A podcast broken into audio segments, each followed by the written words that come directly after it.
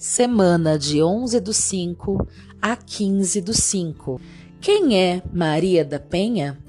Muita gente comenta sobre essa lei, muitas vezes em tom de brincadeira. Vou chamar a Maria da Penha, hein? Ou mesmo, não existe lei Mário da Penha para o homem? Na verdade, essa mulher é real, ainda existe, e foi responsável pela criação de uma das leis mais importantes em nosso país. Maria da Penha Maia Fernandes nasceu em Fortaleza em 1 de fevereiro de 1945. É farmacêutica bioquímica e se formou na Faculdade de Farmácia da Universidade do Ceará em 1966. Maria da Penha conheceu Marco Antônio Heredia Viveiros, colombiano quando estava cursando o mestrado em 1974. Na época, ele fazia os seus estudos de pós-graduação em economia na mesma instituição. Naquele ano, eles começaram a namorar e Marco Antônio demonstrava ser muito amável com todos à sua volta. O casamento aconteceu em 1976. Após o nascimento da primeira filha do casal e da finalização do mestrado de Maria da Penha, eles se mudaram para Fortaleza, onde nasceram as outras duas filhas do casal. Foi a partir desse momento que essa história mudou. As agressões começaram a acontecer quando ele conseguiu a cidadania brasileira e se estabilizou profissionalmente e economicamente em nosso país. Agia sempre com intolerância contra a mulher, exaltava-se com facilidade e tinha comportamentos explosivos, não só com a esposa, mas também com as próprias filhas.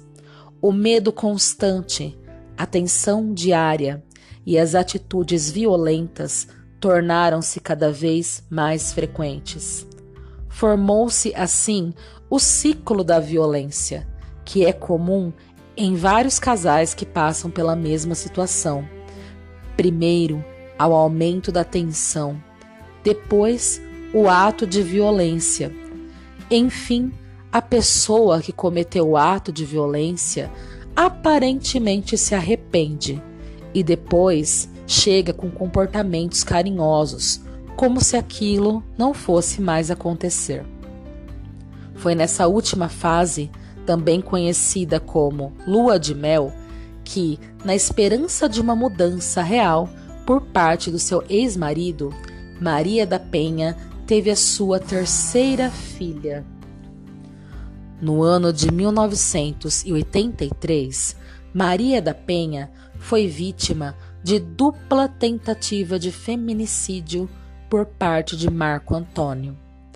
Primeiro, ele deu um tiro em suas costas enquanto ela dormia.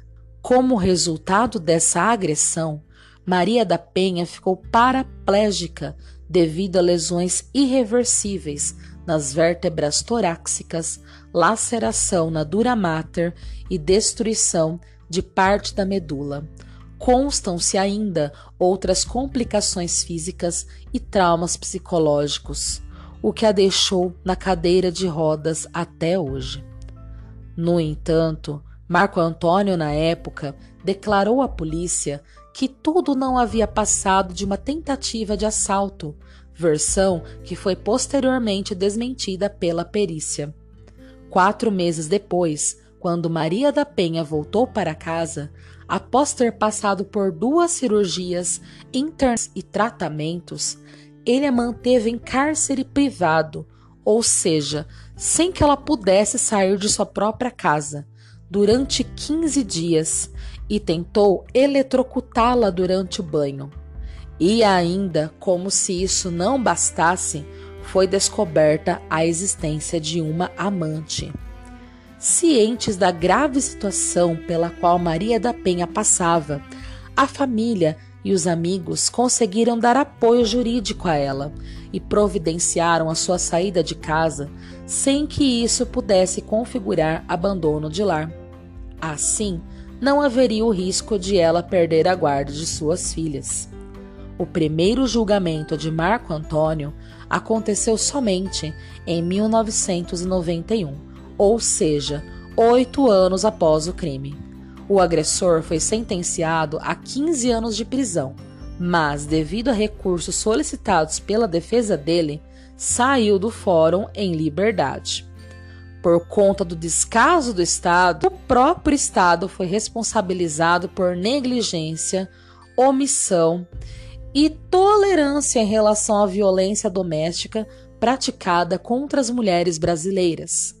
Após muitos debates com o legislativo, o executivo e a sociedade, o projeto de lei da Câmara dos Deputados chegou ao Senado Federal e foi aprovado por unanimidade em ambas as casas.